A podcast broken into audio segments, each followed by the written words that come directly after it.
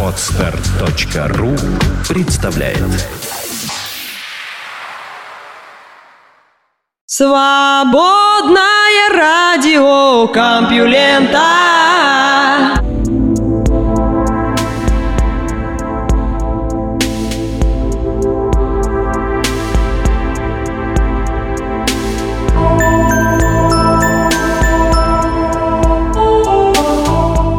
Здравствуйте, вы слышите Лёшу Халецкого. Этот выпуск свободного радиокомпьюлента называется «Девушка на диване». И в ближайшие полчаса я вам буду рассказывать новости. Да, сегодня выпуск не очень длинный, всего полчаса, так что можно расположиться на диване, даже если вы не девушка, и узнать, что произошло за день. Наука и техника. Бактерии научились производить дизельное топливо.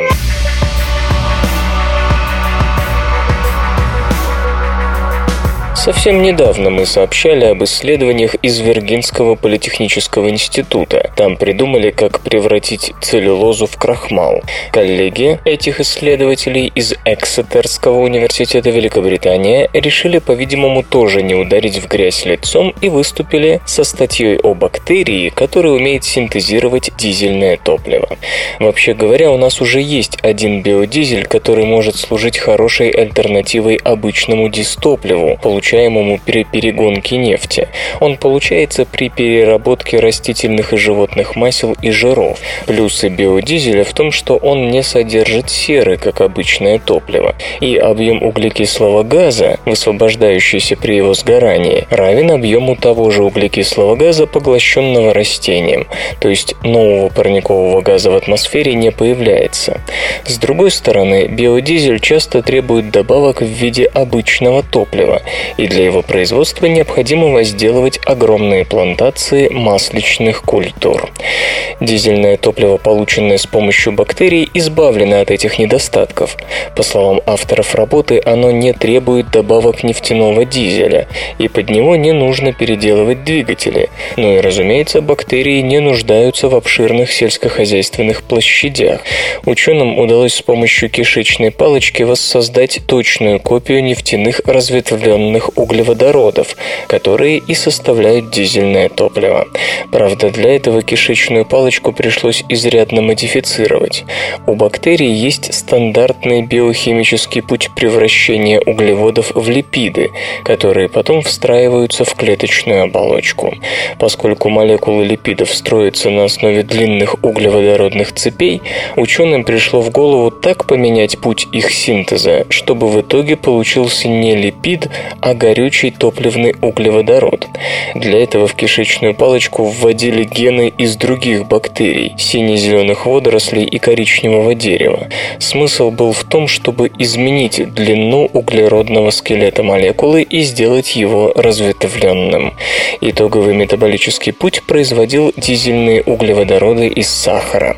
Пока что таким образом удалось получить лишь пробные лабораторные образцы дизельного топлива, то есть говорить о немедленном медленном внедрении этой технологии в промышленность рано. Предстоит долгая оптимизация дизель-бактерий, повышение их эффективности и так далее.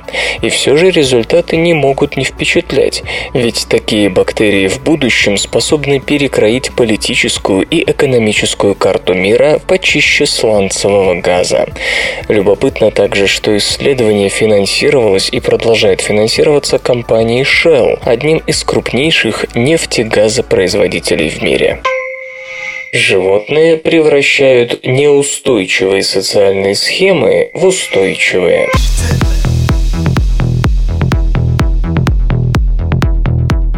Мы часто говорим «враг моего врага – мой друг», но при этом не подозреваем, что обращаемся при этом к одной из психологических теорий – теории когнитивного баланса.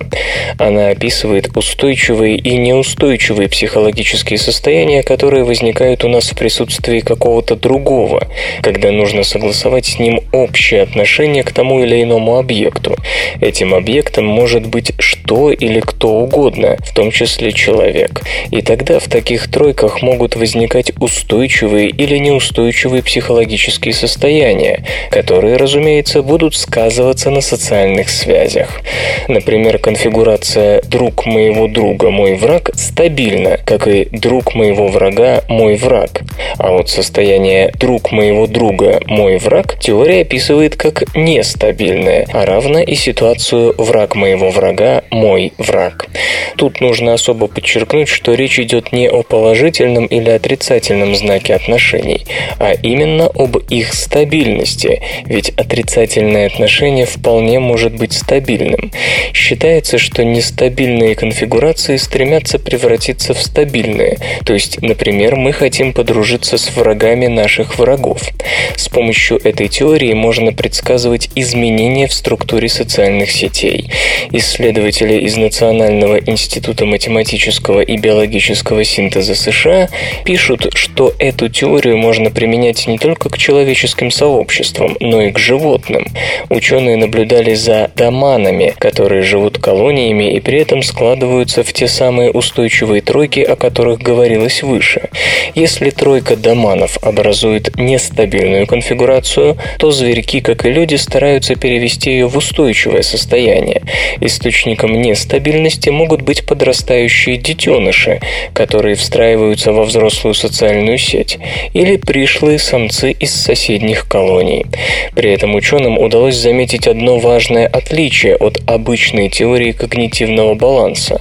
У доманов конфигурация «враг моего врага, мой враг» была вполне устойчивой. Такие наблюдения способны много рассказать о том, как эволюционировали социальные сети.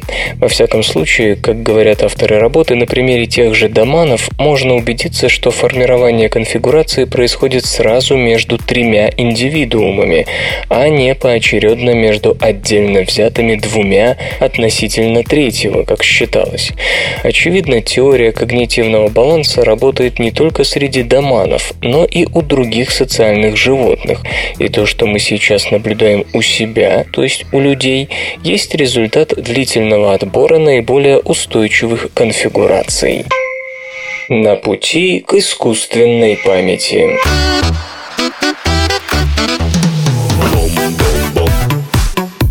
Биомедицинский инженер и нейробиолог Теодор Бергер из Южно-Калифорнийского университета верит, что в не слишком отдаленном будущем людям можно будет восстанавливать память с помощью электронных имплантатов. Если мозгу нанесен вред болезнью Альцгеймера, инсультом или травмой, нейронные сети разрушаются и долговременная память перестает формироваться. Вот уже более двух десятилетий господин Бергер разрабатывает кремниевые чипы, чипы, которые призваны имитировать сигналы нейронов, функционирующих должным образом и позволяющих нам вспоминать.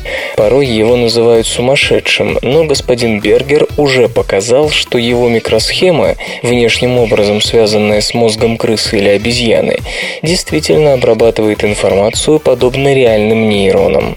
Мы не вкладываем в голову новые воспоминания, мы лишь возвращаем способность их создавать. В прошлом году исследователь и его коллеги помогли обезьянам извлекать воспоминания из той части мозга, где они хранятся. Нейропротезирование перестало быть фантастикой. Кохлеарные, улитковые имплантаты помогают слышать более чем 200 тысячам человек путем преобразования звука в электрические сигналы, которые отправляются слуховому нерву. Недавние эксперименты показали, что вживленные электроды позволяют парализованным людям двигать роботизированной рукой силой мысли. Предварительный успех сопутствует и разработчикам искусственной сетчатки. Конечно, восстановление когнитивной функции задача намного более сложная. Вот уже 35 лет господин Бергер пытается понять поведение нейронов в гиппокампе, той части мозга, которая принимает непосредственное участие в формировании памяти. Ученый построил сложную математическую модель перемещения сигналов и доказал, что его уравнения верны. Оказывается, оказывается, имитировать работу мозга можно. Вот что сводит с ума. Нейробиологи привыкли считать память серией электрических импульсов, которая за определенное время производится определенным количеством нейронов. Уже давно научились измерять микровольты на поверхности нейронов. Но что они кодируют? Как выстрел одного нейрона отражается на деятельности других? В 1976 году гарвардский профессор Ричард Томпсон, у которого учился господин Бергер, опубликовал статью, в которой показал, где у кроликов находится центр обучения. Животным дули в глаза и одновременно включали определенный звук. Кролики запоминали, что если раздается характерный сигнал, надо моргнуть. На мембранах нейронов располагаются своего рода воротца, через которые входят и выходят электрически заряженные частицы, атомы натрия и калия. Амплитуда пиков электрической активности нейронов, потенциалов действия, как говорят нейрофизиологи, и их пространственное расположение не были хаотичными. И тогда господин Бергер, помогавший учителю в проведении этих экспериментов, спросил себя, если один нейрон активизируется, как другие понимают, чем следует ответить. Вскоре выяснилось, что простым ответ не будет. В конце 80-х господин Бергер работал в Питтсбургском университете вместе с Робертом Скалабасси. При стимулировании гиппокампа кролика электрическими импульсами и измерении выходящего сигнала выяснилось, что вход и выход находятся в нелинейных отношениях. Допустим, вы вводите один, а на выходе получаете два, поясняет господин Бергер. Это линейная зависимость. Но здесь сигналы перекрываются, и порой входящий импульс подавляется, а порой усиливается. К началу 90-х глубина понимания работы мозга совпала с уровнем развития компьютерной техники, и вместе с коллегами из Южно-Калифорнийского университета господин Бергер приступил к созданию чипа, способного имитировать деятельность гиппокампа. Стало ясно, что при должном количестве и качестве оборудования можно смоделировать кусочек мозга, и тогда почему бы не попытаться вживить его? Вместе с Василисом Мармарелисом господин Бергер начал с гиппокампальных срезов крыс. Зная, что нейронные сигналы идут из одного конца гиппокампа в другой, исследователи посылали случайные импульсы, записывали сигналы в различных точках, чтобы разобраться в том, как они изменились, и затем составляли математические уравнения, описывавшие трансформации. Эти уравнения и легли в основу компьютерных микросхем. Затем, дабы выяснить, способен ли такой чип послужить протезом для поврежденной зоны гиппокампа, исследователи занялись вопросом, можно ли обойти центральный компонент нейронной магистрали в срезах мозга. Электроды, помещенные в эту область, подавали электрические импульсы на внешнюю микросхему, которая осуществляла трансформации, обычно происходящие в гиппокампе. По другим электродам сигналы возвращались обратно в образец. Далее ученые попытались проделать это на живых крысах и показать, что компьютер действительно способен стать частью гиппокампа. Они обучили животных нажимать один из двух рычажков для получения лакомства, записывая импульсы в гиппокампе при правильном выборе. Эти данные позволили построить модель изменения сигналов после преобразования усвоенного урока в долговременную память. Таким образом, был получен код, который, по мнению господина Бергера, представляет собой собственно память. После этого крысам скормили препарат, нарушавший способность формировать долговременные воспоминания, из-за чего они забыли, на какой рычажок нажимать. А когда мозг таких крыс получил искусственные импульсы, они все вспомнили. В прошлом году ученые опубликовали результаты экспериментов с префронтальной корой приматов, той областью мозга, которая восстанавливает долговременные воспоминания, хранящиеся в гиппокампе. Исследователи поместили электроды в мозг обезьян и записали код работы префронтальной коры, который, по их мнению, заставлял животных вспомнить картинку, показанную накануне. Затем приматов одурманили кокаином, но искусственный код вновь помог им выполнить задачу по распознаванию изображений. В ближайшую пару лет господин Бергер и его коллеги собираются вживить протез непосредственно в мозг животных. Они также намерены показать, что микросхемы способны формировать долговременные воспоминания в самых разных жизненных ситуациях.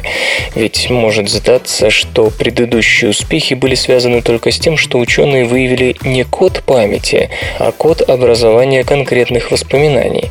Возможно, общего кода памяти и не существует вовсе. Однако господин Бергер указывает на то, что морфология и биофизика мозга накладывают ограничения на трансформацию электрических сигналов в гиппокампе.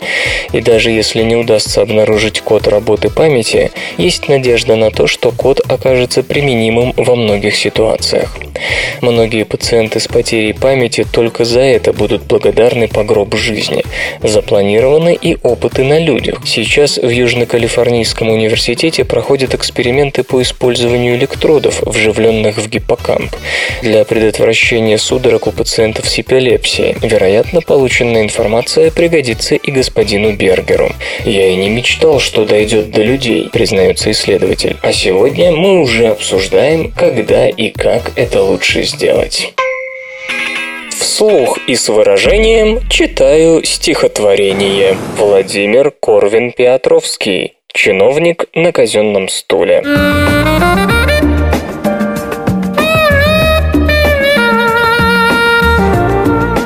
Чиновник на казенном стуле, усердствуя, протер дыру. Его начальственно ругнули, и он постиг. Не ко двору. Стул очень быстро починили. Чиновник умер. В феврале его семейно хоронили, прилично предали земле. И кто-то отпечатал в бозе на ленте кремовой венка. И снег на одинокой розе сверкал, похрустывал слегка, и вдруг душа моя припала к дешевым лентам и цветам. О боже мой, как страшно мало ты нам оставил здесь и там.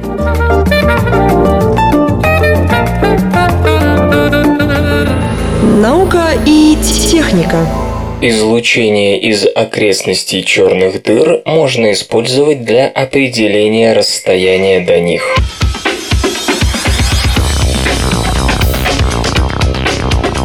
Профессор Хагай Нетцер из Тель-Авивского университета Израиль вместе с соратниками из Китая и Франции заявляет о возможности использования удаленных черных дыр для проверки расстояний до далеких галактик, а также скорости расширения Вселенной в ранний период ее истории.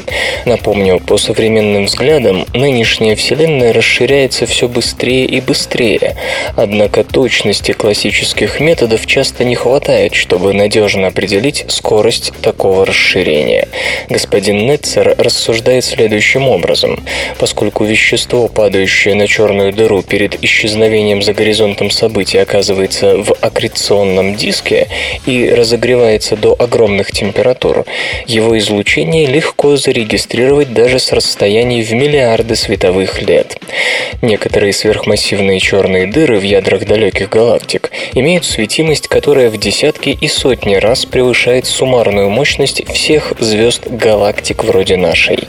При этом, зная интенсивность излучения у источника и регистрируемую на Земле светимость аккреционного диска на том или ином расстоянии, можно, сравнивая их, установить, какое именно расстояние лежит между нами и данной черной дырой. Ведь интенсивность излучения ее окрестностей снижается пропорционально квадрату расстояния. Но как узнать, сколько энергии излучает сверхмассивная черная дыра в миллиарде другом парсек от нас. По словам Хагая Нетцера, это можно сделать по аналогии с находящимися всего лишь в десятках миллионах световых лет от Земли черных дыр, светимость которых нам известна, равно как и их масса. Поскольку массу можно измерить, а такие нетривиальные технологии давно существуют, даже для предельно далеких объектов, постольку сравнивая массу черной дыры с ее светимостью, светимостью можно получить эффективное средство определения расстояний до окрестностей черных дыр на сверхбольших дистанциях. Хотя уже предлагалось использовать черные дыры в квазарах с той же целью, новая методика, по словам ее авторов, показала себя более эффективной, выдав приемлемые результаты для черных дыр, расположенных в сотнях миллионов световых лет от нас. Циркулирующие раковые клетки можно узнать по их способности к деформации.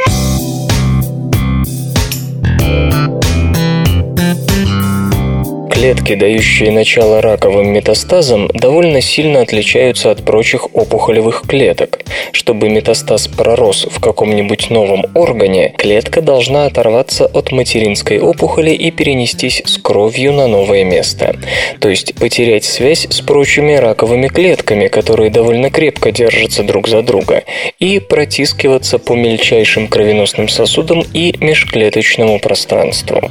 Понятно, что в онкоклетке, которая собралась в путешествие, назовем ее циркулирующей раковой клеткой, происходит множество молекулярно-генетических изменений, но если мы хотим оценить метастазные вероятности, так ли уж важно углубляться в детали молекулярно-клеточной кухни подозрительных клеток, и нет ли более простого способа их обнаружить? В конце концов, какие-то из этих молекулярно-генетических трансформаций должны отражаться на внешнем виде, физическом состоянии и поведении клеток. Исследователи из Массачусетского технологического института предложили простой способ обнаружения блуждающих раковых клеток, основанный именно на их способности к деформации. В своих экспериментах они использовали устройство, называемое подвесным микроканальным резонатором, в котором клетки проходят по каналу со вставленной тонкой вибрирующей пластинкой. Вибрация пластинки регистрируется с помощью лазера. Лазер чувствует изменения в вибрации, которые вызывают проходящие по каналу клетки. Все это дает информацию для вычисления массы и плотности клетки.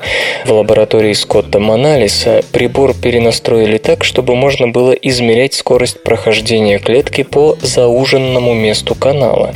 Если клетка идет здесь быстро, это значит, что она легко деформируется и ее не задерживает сила трения. Исследователи имели дело с двумя метастазирующими линиями рака легких мышей. Клетки этих линий различались лишь тем, что одни синтезировали транскрипционный фактор NKX2-1, а другие нет. Не имеющие этого белка вели себя более агрессивно и чаще формировали метастазы. И эти же более агрессивные клетки, как оказалось, легче проходят через узкий канал описанного устройства, то есть склонность к метастазированию соответствовала способности к деформации. Когда ученые сравнили метастазные и неметастазные клетки, оказалось, что первые не только легче деформируются, но и более проворны. Зауженную зону канала длиной в 50 микрометров они проходили гораздо быстрее, чем неметастазные клетки. То есть метастазность онкоклетки означала не только большую деформируемость, но и уменьшенную силу трения, вероятно, из-за избытка сиаловой кислоты на поверхности клетки. Эти результаты, как пишут исследователи, подтвердились и в опытах на человеческих раковых клетках. До сих пор ученые не очень заглядывались на физические особенности раковых клеток, просто потому что не было достаточно точных методов, которые позволяли бы эти особенности увидеть. Существующие на сегодня способы ловли циркулирующих онкоклеток используют специфические молекулярные маркеры на клеточных мембранах. Однако такие маркеры есть не у всех блуждающих клеток. Физические характеристики в этом смысле более надежны, так как всем путешествующим клеткам нужно уметь протискиваться по узким кровеносным сосудам и межклеточным пространствам. Предложенная технология может стать настоящим прорывом в онкодиагностике, и остается лишь надеяться, что она успешно пройдет клинические испытания. Исторический анекдот. 30 января 1943 года Гитлер повысил Фридриха Паулюса до высшего военного звания фельдмаршал. К тому времени его воевавшая под Сталинградом 6-я армия уже практически перестала существовать. В радиограмме, отправленной Гитлером Паулюсу, кроме всего прочего говорилось, что еще ни один немецкий фельдмаршал не попадал в плен. Это было завуалированной рекомендацией совершить самоубийство. Однако Паулюс совету не внял и через три дня стал первым в немецкой военной истории попавшим в плен фельдмаршалом. Наука и техника. Инсектициды вредят дафниям.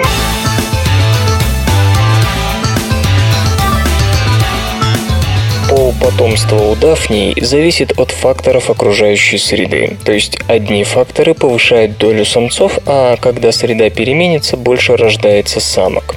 Пытаясь понять механизм определения пола у этих ракообразных, исследователи из Университета штата Северная Каролина некоторое время назад обнаружили у дафний гормон метилфарнезаат, который возникает в ответ на определенные условия окружающей среды. Гормон влияет на активность генов, определяющих пол потомства, так что в результате на свет появляется избыток самцов. Исследуя факторы среды, влияющие на половой баланс дафний, ученые добрались и до инсектицидов. Оказалось, что перипроксифен, который используется против собачьих и кошачьих насекомых-паразитов, повышает долю самцов в потомстве дафний и, кроме того, вообще снижает плодовитость рачков. Дело в том, что перипроксифен связывается с теми же рецепторами, что и тем самым имитируя действие этого гормона.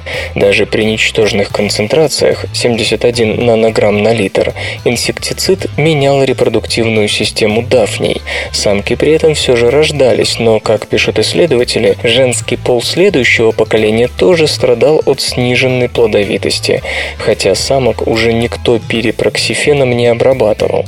То есть даже при малых количествах и недолгом нахождении в воде инсектицида это все равно скажется на популяции дафний. Уменьшение плодовитости и перекос в пользу самцов попросту снизит ее численность. Последствия же сокращения численности дафний могут быть самыми печальными. Эти рачки составляют основу пищевой пирамиды пресных водоемов, и вслед за ними может погибнуть вся экосистема. Сложное поведение, вероятно, порождено энтропией.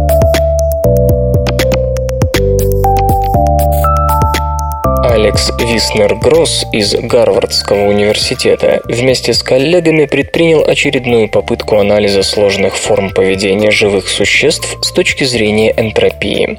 Однако пришел при этом к выводам, несколько отличающимся от обычных, начав с формализма, известного как канонический ансамбль, представляющего собой распределение вероятности различных микроскопических состояний в системе. Авторы работы в конце концов выводят из него то, что называют называют причинным энтропийным принуждением – casual entropic forcing. Когда энтропия следует причинности, она основывается не на внутреннем упорядочивании, доступном системе в то или иное конкретное время, а скорее на числе упорядочиваний, через которое система может пройти на пути к возможным будущим состояниям. В случае, к примеру, симуляции поведения частицы в закрытой камере, эффект причинного энтропийного принуждения заключается в том, что частица будет оставаться близко к центру камеры. Чтобы посмотреть на эффект такого принуждения в более сложных случаях, авторы разработали программу, названную ими энтропика. Затем они попробовали без задней или какой-либо цели, кроме следования пути максимизации энтропии, проверить, к чему приведет такое энтропийное поведение для различных симуляций реальных процессов в упрощенном виде. Выяснилось, что при моделировании создания объекта, стоящего на недостаточно устойчивой платформе, тележке, модель эффективно балансирует, а при имитации деятельности животных успешно использует инструменты для выполнения задач по извлечению того или иного предмета, заблокированного другим предметом или находящегося вне непосредственного доступа. Иными словами, успешно проходят тесты, которые биологи предлагают животным, опять-таки в упрощенном виде. Но хорошо, животные это животные, а что с людьми? Когда программу использовали для реализации стандартной биржевой модели поведения «покупай дешево, продавай дорого», она успешно стала приумножать капиталы, фактически играя на рынке недвижимости, пусть и симулированном.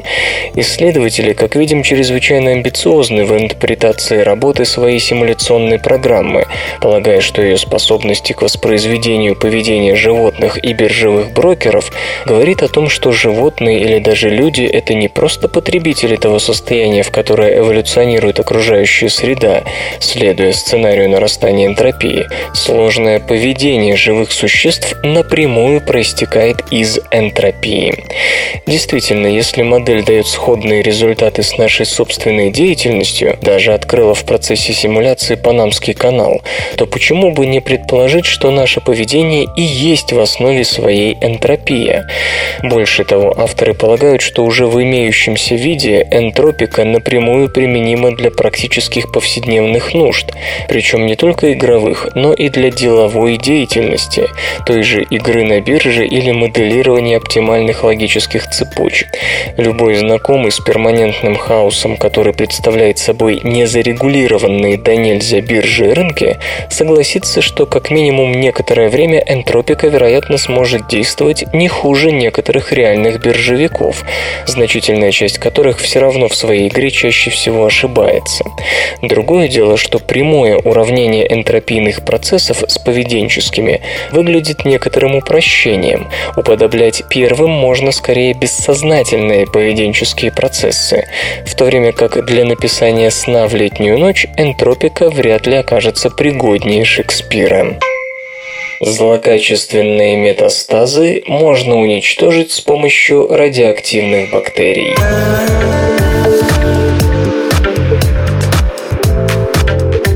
Химиотерапия и радиотерапия – два главных противораковых средства, если не считать хирургической операции. И в обоих случаях врачи сталкиваются с одной и той же проблемой – как обеспечить адресную доставку терапевтического средства, то есть как, например, сделать так, чтобы радиоактивное излучение поражало только злокачественные клетки и не вредило здоровым. Исследователи из медицинского колледжа Альберта Эйнштейна придумали, как решить эту проблему – они нагрузили радиоизотопами бактерии и отправили их к раковым клеткам. Носильщиком послужила листерия моноцитогенез, которая, вообще говоря, патогенна, но обычно удаляется иммунитетом до того, как успеет сделать что-нибудь вредное. Однако при злокачественной опухоли у бактерий появляется шанс, так как рак подавляет иммунные реакции. Бактерию покрывали антитела с прикрепленными к ним рением 188 8 и вводили в мышей с метастазирующим раком поджелудочной железы. После нескольких доз таких радиобактерий число метастазных очагов у животных уменьшалось на 90%. По словам руководителя исследований Клаудии Гравикамп, такого сильного эффекта удалось добиться впервые. В здоровых тканях листерию быстро ликвидировал иммунитет, но в раковых зонах он, как уже сказано, работает плохо, поэтому бактерии скапливались именно там. Там же, понятно, собирались и радиоактивные изотопы, повреждавшие больные клетки. Сама бактерия, впрочем, тоже была слегка ослаблена, чтобы уж точно не причинить вреда организму. Рак поджелудочной железы считается одним из самых опасных. Лишь один из 25 больных живет с ним хотя бы 5 лет. А все потому, что эта разновидность особенно активно формирует вторичные опухоли в других органах, делая это еще до того, как первичное новообразование в поджелудочной железе становится становится видимым.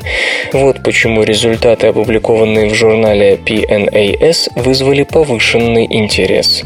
Некоторые скептики, впрочем, сомневаются, что здоровые органы и ткани в этом случае остаются без порции радиации, хотя авторы работы специально оговаривают, что уровень облучения был ниже предельно допустимого. Другие обратили внимание на то, что радиобактерии были эффективны лишь против вторичных опухолей, а первичную как будто не заметили исследователи. Наконец, сами исследователи признают, что говорить о клинических перспективах метода можно будет только тогда, когда погибать начнут все метастазы, а не 90%. Лишь в этом случае технологию можно назвать эффективной. Компьютер. Компьютер. Компьютер. Лента. Подкаст.